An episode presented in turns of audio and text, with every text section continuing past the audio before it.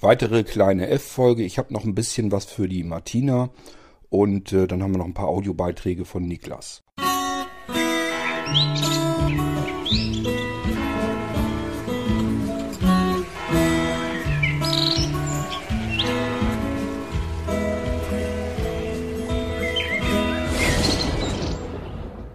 Zunächst zu Martina, die hat sich die letzte Folge angehört und sie sagte, ja, ist alles schön und gut, aber wie komme ich denn jetzt hin in das Verzeichnis Backups, dass ich da mal suchen kann?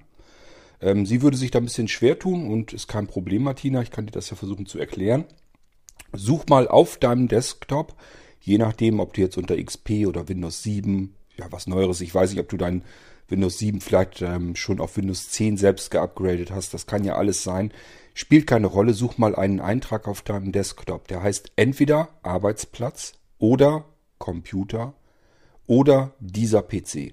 Eins von den dreien wird sein. Den jeweiligen Eintrag, den suchst du mal. Und wenn du einen von diesen drei Einträgen gefunden hast auf deinem Desktop, dann ist alles super. Da gehst du mit der Enter-Taste einfach drauf und rein.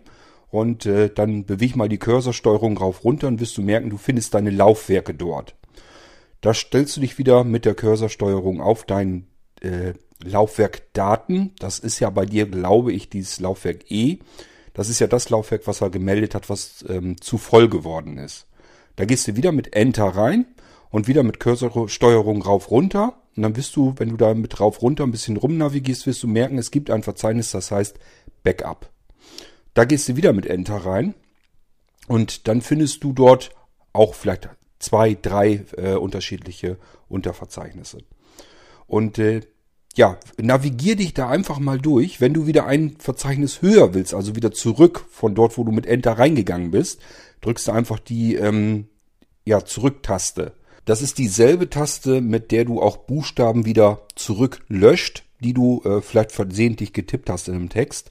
Nicht die Entfernen- bzw. Del-Taste. Das ist noch wieder eine andere Taste. Ähm, wenn du dir irgendwie was da drückst und er fragt dich, willst du das Verzeichnis wirklich löschen, dann geh lieber auf Abbrechen, wenn du dir nicht sicher bist. Nicht, dass du jetzt nur, weil du die falsche Taste hast, plötzlich irgendwelche Verzeichnisse dort löscht. Ähm, mit dieser Zurücktaste kannst du also auch wieder zurück navigieren äh, auf die höhere Ebene, wo du zuletzt eben mit Enter-Taste in das Unterverzeichnis reingegangen bist. Ähm, so navigier dich mal durch diese Verzeichnisse in Backup und wenn du dort ein Verzeichnis findest, das mit einem Datum beginnt, mit meinetwegen 2014-01- irgendwas, das gilt also für alle Verzeichnisse, die irgendwie mit einem einfachen Datum nur haben. Die also keinen eigenen Namen haben, sondern nur das Datum. Da sind Archivdateien drinne. Die könntest du löschen, wenn du die Möglichkeit hast. Ähm, verschiebe sie dir lieber äh, auf einen anderen Datenträger, auf einen USB-Datenträger, weil äh, ja sind Sicherungen, kann man vielleicht doch nochmal gebrauchen. Ähm, sollte man vielleicht nicht löschen, wenn es nicht unbedingt nötig ist. Wenn du irgendwo noch Platz hast, verschiebe sie lieber.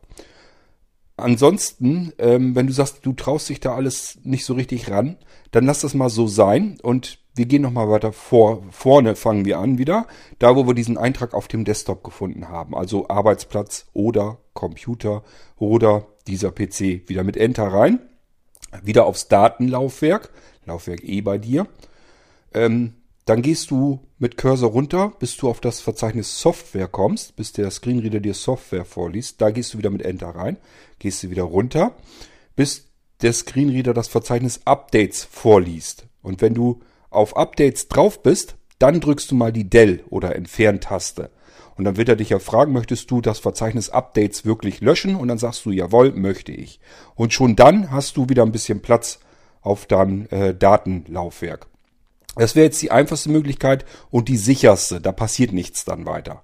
Bei Backups solltest du schon so ein bisschen in den Verzeichnissen navigieren können. Und wenn du dort was verschieben willst, dann musst du es auch eben verschieben können. Und du sagst ja selber, du fühlst dich da nicht so ganz fit drinne. Also wäre die zweite Möglichkeit die einfachste. Einfach über das Datenlaufwerk in Software äh, das Unterverzeichnis Updates einfach löschen. Ähm, ja, wenn du da gar nicht weiterkommst und äh, traust dir das gar nicht weiter zu, dann musst du Bescheid sagen, dann müssen wir eben per, äh, Fernwartung machen, dass ich dir das dann per Fernwartung fertig mache. Dann nützt es nichts, wenn du dich da so unsicher fühlst, äh, dann ist es vielleicht besser, wenn ich das dann äh, mache und mich drum kümmere. Gut, aber probier mal erstmal, ob du so weiterkommst. Ich sag ja, wenn du nur dieses Verzeichnis Updates schon gelöscht bekämst, hättest du schon gleich von vornherein wieder, ich weiß nicht, wie viel das bringt, vielleicht ein Gigabyte oder so. Ist nicht ganz viel, aber es würde erstmal helfen. Die Meldung ist wieder weg und du hast erstmal wieder ein bisschen Platz auf dem Datenlaufwerk. Und ansonsten, ja, wie gesagt, kannst dich durch Backups mal eben durchhangeln und so ein bisschen gucken, findest du da diese mit dem Datum versehenen Verzeichnisse die kannst du eigentlich löschen. Äh, schöner wäre es, wenn du sie verschiebst auf einen USB-Datenträger und so weißt du, was du machen kannst.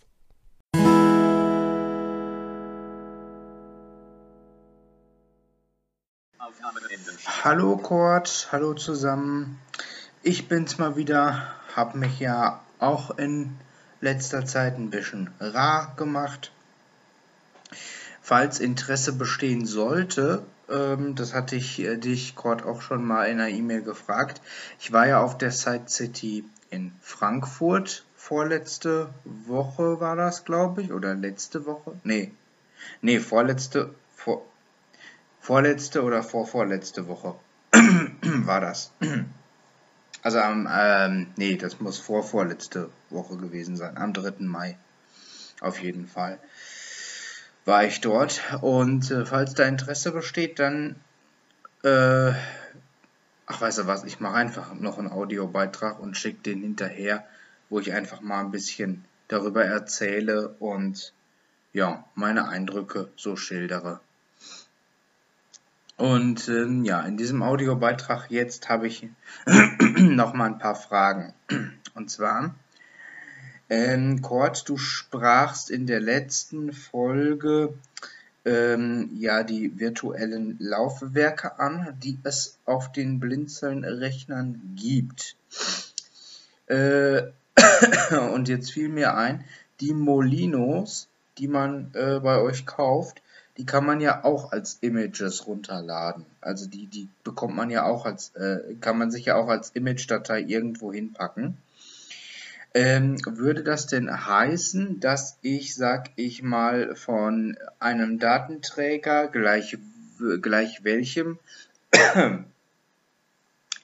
äh, vom Computer aus, äh, also sowohl über das HODD-Laufwerk, aber auch von anderen Datenträgern, wenn das HODD-Laufwerk jetzt gerade mal nicht verfügbar ist, zum Beispiel, oder nicht angeschlossen ist, ähm, heißt das, dass ich dann quasi mir das Image von einem Molino zum Beispiel auf den Datenträger packen kann und über das virtuelle Laufwerk auf dem Rechner dann ähm, den, das Image bzw. den Molino auch äh, starten kann.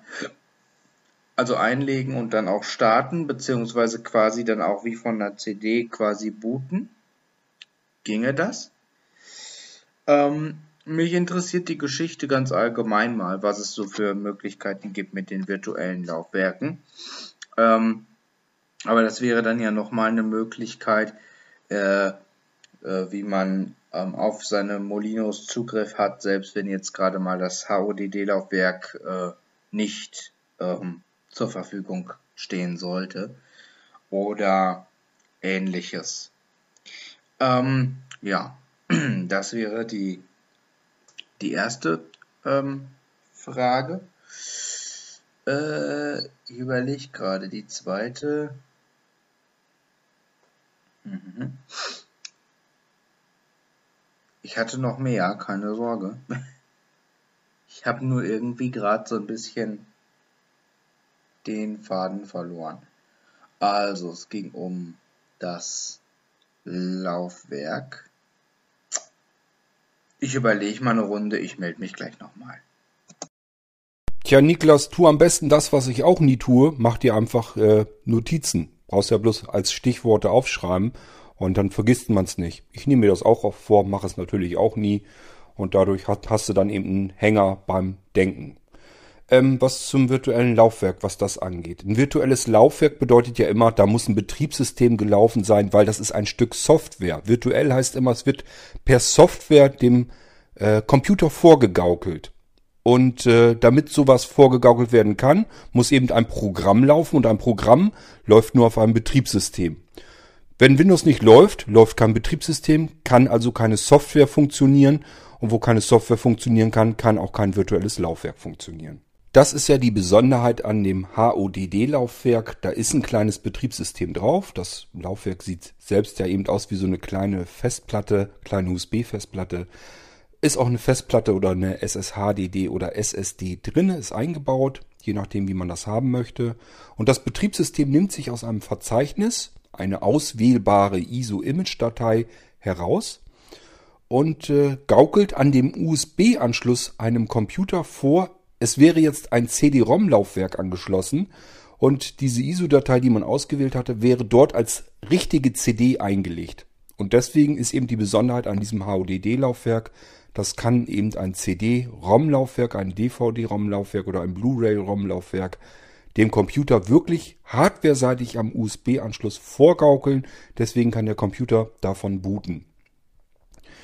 Ähm, die virtuelle Geschichte auf dem Computer selbst, auf dem Blinzeln-Computern, dass man da ein virtuelles Laufwerk ähm, öffnen kann und dort gleich eine CD reinlegen kann, in Form dieser Image-Datei, hat einfach nur zu Bewandtnis, dass man, damit man eben mit ISO-Dateien mit als CD eben arbeiten kann. Du kannst dir irgendeine beliebige CD als Image aus dem Internet herunterladen, kannst sie in einem Laufwerk gleich öffnen, ohne dass du überhaupt irgendein Laufwerk angeschlossen haben musst, ohne dass du ähm, erst dir eine CD aus dem Image heraus brennen musst oder sonst irgendetwas. Du kannst halt in deinem laufenden System, und das ist das Wichtige, in deinem laufenden System mit ISO-Image-Dateien so arbeiten, als wären es gebrannte CD, CDs, die du in einem richtigen CD-Laufwerk eingelegt hättest. Ist ganz praktisch, wenn man mit vielen verschiedenen CDs arbeitet, kann man sich einfach mal eben schnell Images basteln. Das geht ratzfatz übrigens, wenn man eine normale CD schon hat, legt sich die in ein CD-Laufwerk und baut sich da eben ein Image davon. Das geht rucki zucki. Hat man das Ding als Image-Datei, kann die CD irgendwo in eine Schublade schmeißen und gut ist.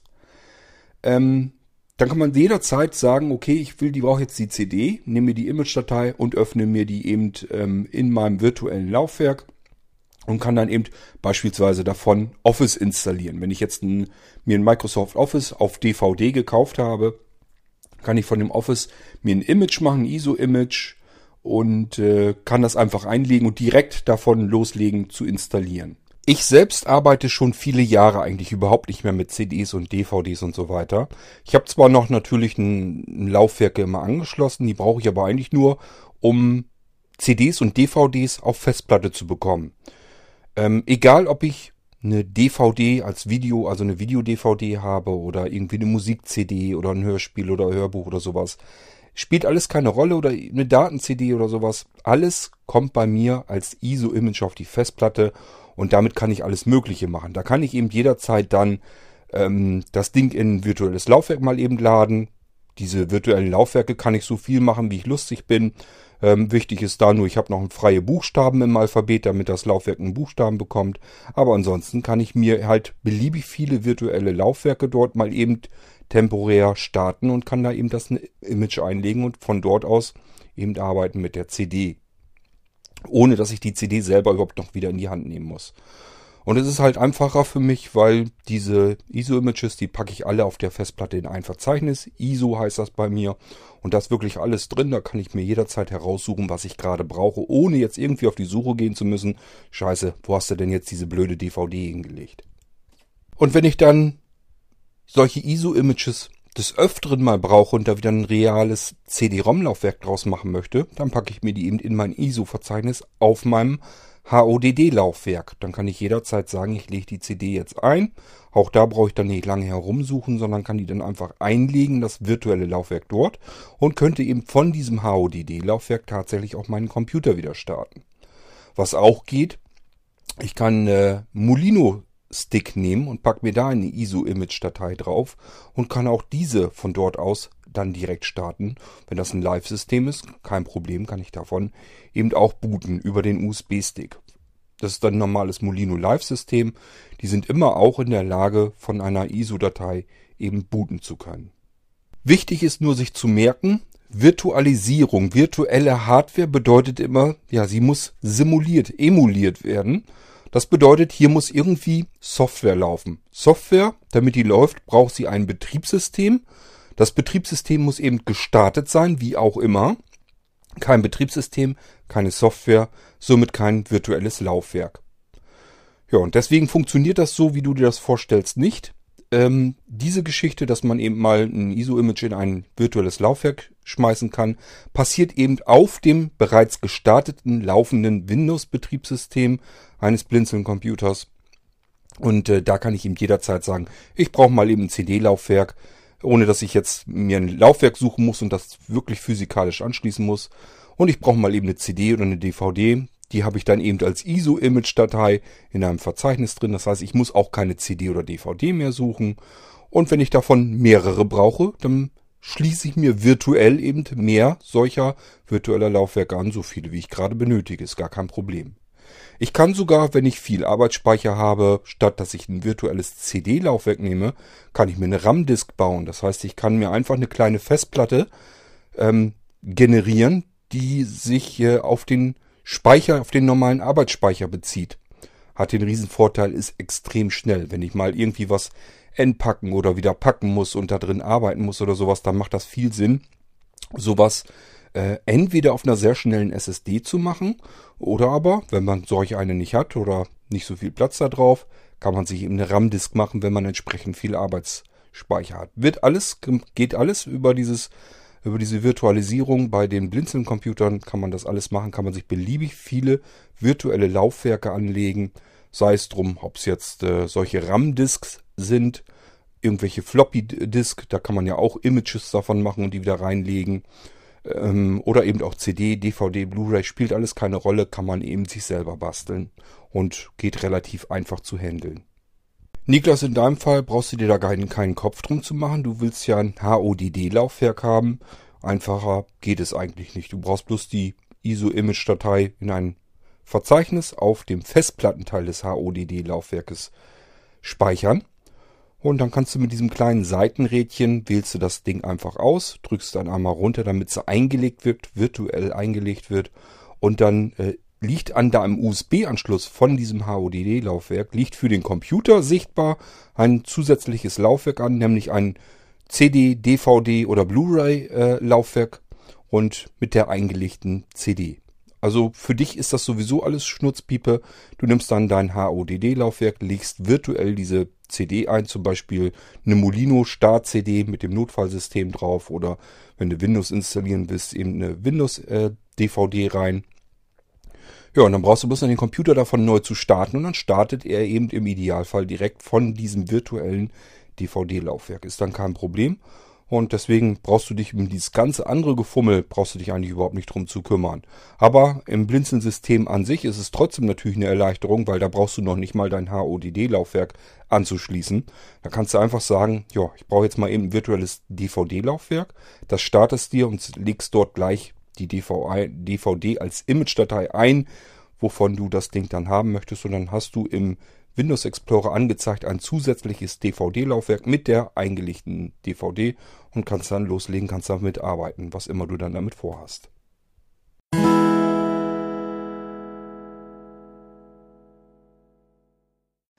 So, jetzt ist es mir wieder eingefallen. Sehr schön.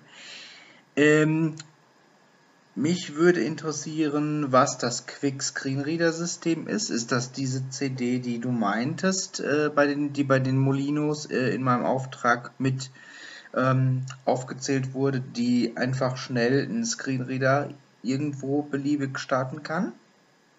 Oder was ist das?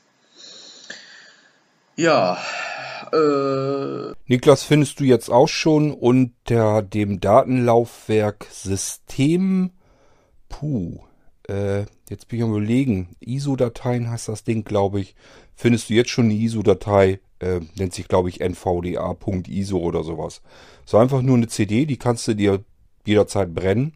Wenn du diese CD in irgendeinem beliebigen Computer einlegst, startet eben der NVDA Screenreader ähm, gleich mit der Eloquenz und diese Quick Screenreader Geschichte ist einfach nur ähm, eine neue Version davon. Das ist dann komplett neu fertig gemacht mit der dann aktuellen Version. Das heißt, die habe ich jetzt auch noch nicht mal fertig gemacht. Die mache ich dann fertig, wenn ich zu deinem Auftrag komme, dass du die alleraktuellste Version dann auf der CD hast. Für dich nur interessant, kannst die als CD brennen, Vorteil für dich. Überall, wo du diese CD hast, kannst du die eben einlegen, hast dann sofort den gestarteten NVDA Screenreader. Ähm, ist natürlich auch ganz praktisch auf dem HODD-Laufwerk, weil dann kannst du jederzeit sagen, hier, ich habe meine Festplatte mit, meine kleine.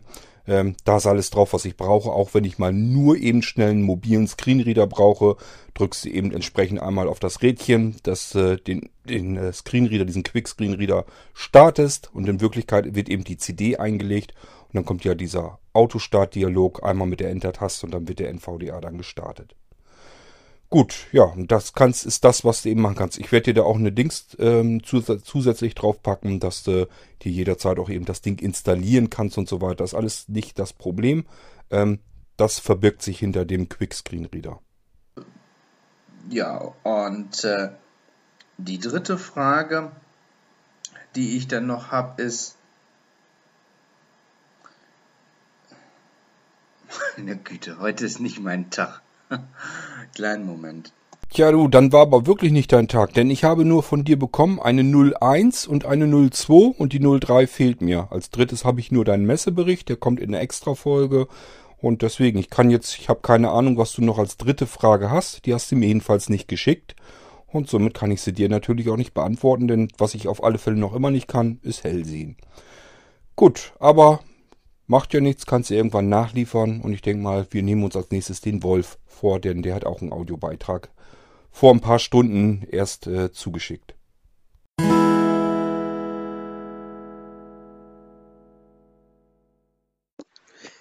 Hallo Kurt, hier ist nochmal der Wolf. Ich wollte mich mal melden und habe mal eine Frage. Programme und Apps werden ja doch noch unterschieden, weil bei Programmen und Programm generell, wenn man das in die Suchmaschine eingibt, Programme und Future oder so ähnlich, da stehen ja alle Programme drin, denkt man, aber die Apps sind ja nochmal gesondert. Jetzt ist auch ein Problem, was programmiertechnisch leider es nichts gibt. Man muss alle Hintergrund-Apps, die dann nochmal einzeln laufen, gesondert ausschalten. Hast du da ein Programm oder auch eine Lösung, wie man das machen kann?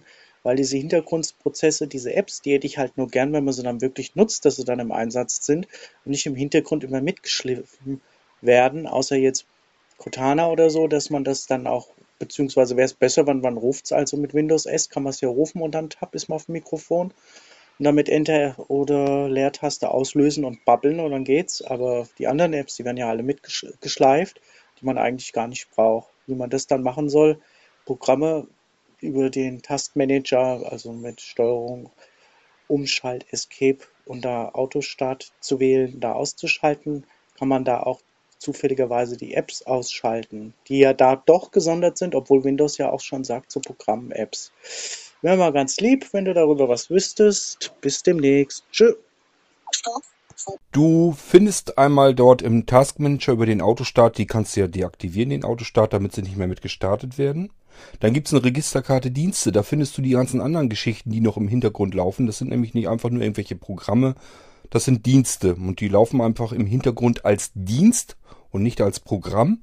Und äh, ja, da musste dich da durchhangeln. Ich persönlich fand vorher die ganze Geschichte besser. Die kann man über MS-Config machen. Und MS-Config gibt's auch nach wie vor noch. Und zumindest die Dienste kannst du dir da ein bisschen übersichtlicher anzeigen lassen. Ich habe es normalerweise so gemacht, dass man auf den Blinzeln-Computern äh, die MS-Config-Geschichte äh, ins Startmenü bekommt. Ich glaube, unter Wartung oder so müsste es eigentlich mit drinne sein. Ähm, ich bin mir nicht ganz sicher, wie ich es genannt habe, ob ich es da MS-Konfiguration oder sowas genannt, genannt habe oder wirklich MS-Config. Musste mal schauen. Ansonsten gib einfach äh, ja in die Suchfunktion MS-Config ein, mit C geschrieben und äh, dann kannst du das Ding direkt dort auch dort starten. Ja, und dann gehst du da auf die Registerkarte Dienste, findest du weiter unten nämlich einen schönen Haken, den kannst du anhaken, nämlich alle Microsoft-Dienste nicht anzeigen. Und was dann übrig bleibt, das ist dann das, was ähm, ja von externen Quellen noch äh, läuft. Und da kannst du dich mal so ein bisschen durchhangeln und wenn dir was wirklich bekannt vorkommt und du sagst, ja, das brauche ich aber gar nicht unbedingt jetzt im Hintergrund ständig laufen, dann kannst du dir da eben den Haken wieder rausmachen, kannst sie da auf die Weise abwählen. Aber das sind so die Möglichkeiten, wie eben bei dir im System Sachen gestartet werden. Das sind einmal die Dienste und einmal eben über diesen Autostart. Und äh, ja, da kannst du eben deaktivieren. Ansonsten wüsste ich nicht, wie du da jetzt sonst komfortabel und bequem äh, rankommen willst. Das sind so die beiden Möglichkeiten. Probier mal aus. Du wirst unter Dienste eben auch noch vielleicht einige Sachen finden, die du wieder deaktivieren und abschalten kannst. Und dann laufen die auch im Hintergrund nicht mehr.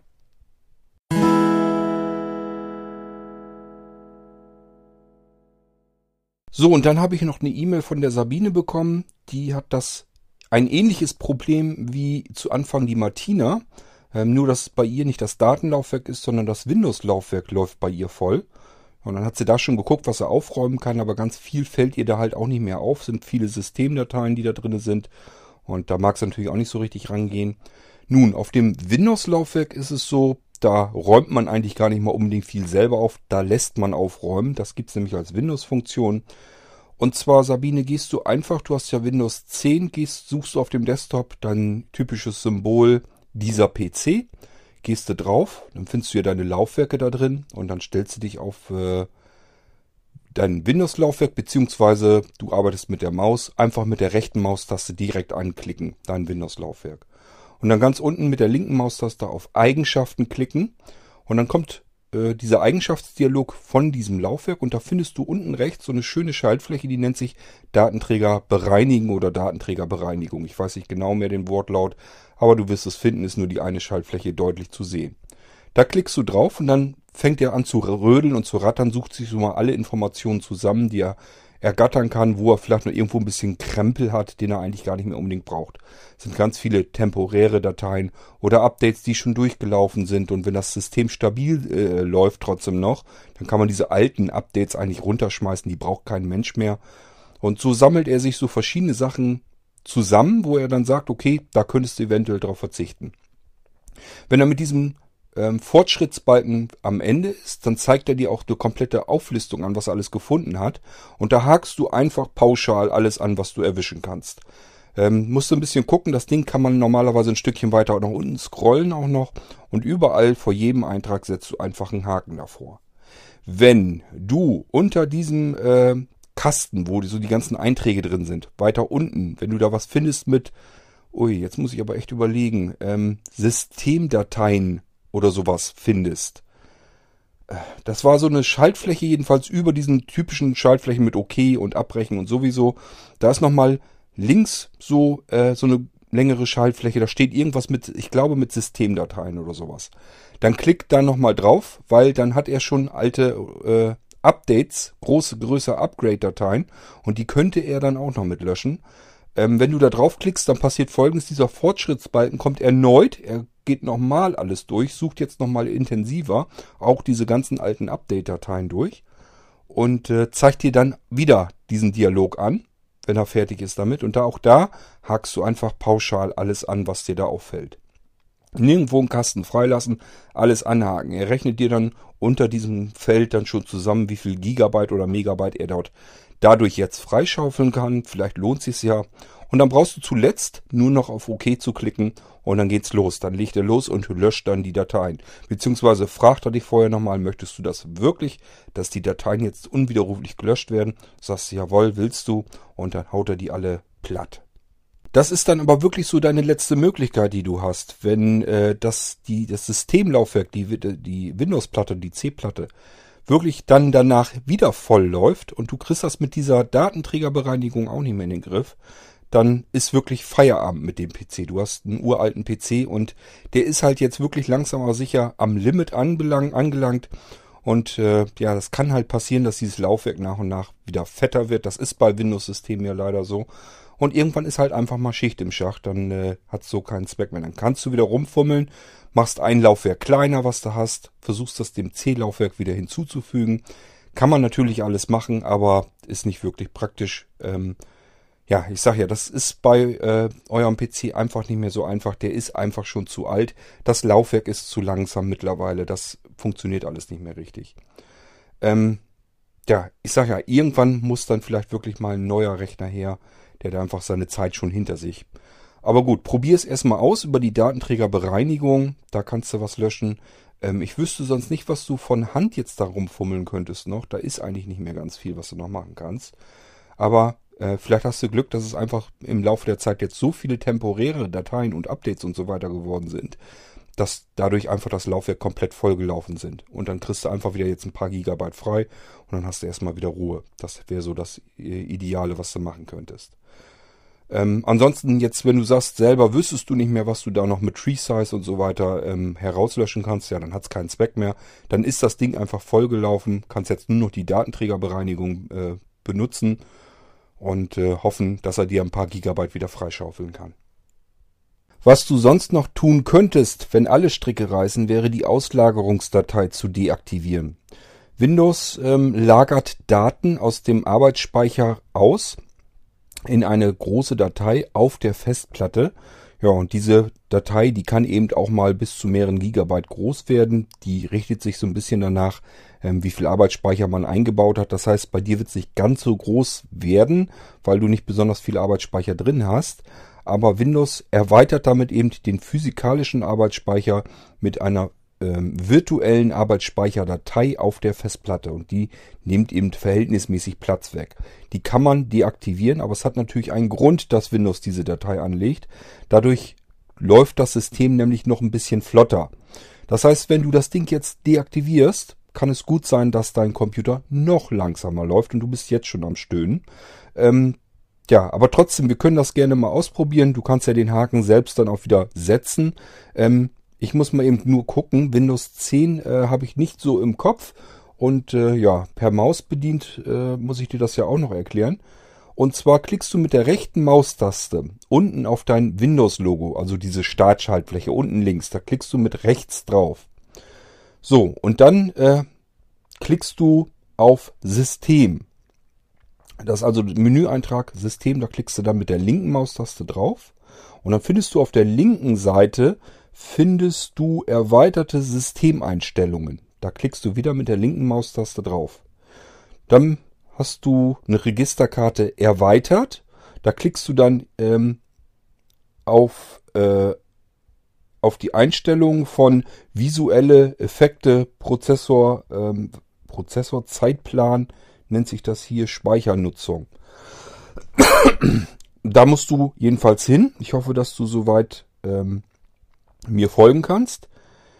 Äh, dann hast du wieder eine Registerkarte erweitert. Da klickst du auf in der Zeile virtueller Speicher auf Ändern. Das ist wichtig. Und jetzt muss ich eben wieder gucken. Da steht ja oben drinne, ähm, wenn Windows das automatisch regeln soll, diese Einstellung.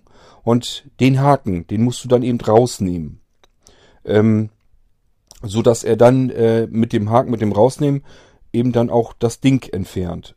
Du kannst da jetzt äh, dann, wenn du den Haken rausnimmst, kannst du die Auslagerungsdatei ändern, also die Größe, äh, kannst aber natürlich auch eben diese Auslagerung komplett deaktivieren und das müsstest du dann eben tun.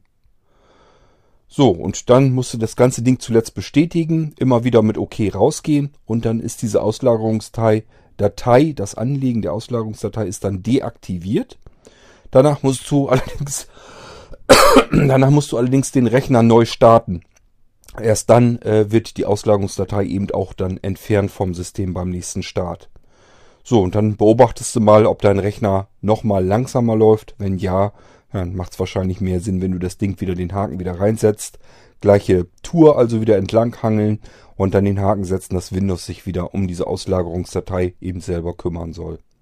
Kommst du da nicht drum herum. Äh, wie gesagt, das hat seinen Grund, dass Windows diese Auslagerung vornimmt. Das macht es eigentlich, um das System noch ein bisschen zu beschleunigen. Und äh, es kann sich halt negativ auswirken, wenn du dann das rausnimmst und deaktivierst, dass dein System noch langsamer wird. Aber ja, Versuch macht klug, kannst ja ausprobieren. Jedenfalls wirst du dann wieder eine Datei los, die auf der Festplatte angelegt wird. Die kannst du so normalerweise nicht sehen, die ist da versteckt. Und ja, so ein Gigabyte kann die immer groß sein und dann bringt das schon was, wenn er die gar nicht erst anlegt. Aber ausprobieren, ob dein System dadurch langsamer wird. So, das sind die Sachen, die Möglichkeiten, die mir eingefallen sind, was du jetzt auf deinem Windows-Laufwerk erstmal tun kannst, um wieder Platz zu bekommen. Ähm, ich würde zuallererst natürlich die Datenträgerbereinigung machen, die würde ich sowieso alle paar Wochen mal durchlaufen lassen. Je nachdem, wie viel man mit dem Ding gearbeitet hat, macht das Sinn. Das räumt dann mal wieder schön auf. Und äh, wenn alle Stricke reißen, kannst du eben noch die Auslagerungsdatei ähm, deaktivieren. Und dann wird's aber wirklich langsam kriminell. Dann fällt mir ehrlich gesagt auch bald nichts mehr an ein, äh, was du noch machen könntest, außer das System neu zu installieren. Gut, aber versuch es. Ähm, müsste eigentlich ein bisschen was bringen, dass du erstmal wieder Luft auf dem Laufwerk hast.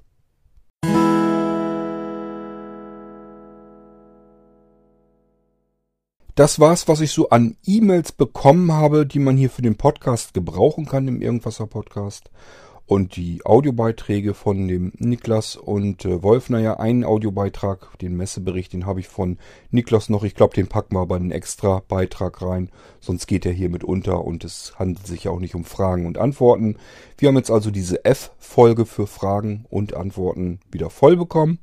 Und schauen wir mal, was als nächstes kommt. Als nächstes werde ich natürlich den Messebericht von dem Niklas jetzt noch hinterher schicken als nächste Folge und irgendwas lasse ich mir dann für die übernächste Folge wieder selbst einfallen, es sei denn, ihr seid schneller mit euren Fragen, die ich wieder beantworten soll. Morgens Muttertag, denkt dran ähm, und ansonsten würde ich sagen, feiert schön oder genießt einfach den freien Sonntag. Macht's gut, wir hören uns beim nächsten Mal wieder. Tschüss, sagt euer Kurt Hagen.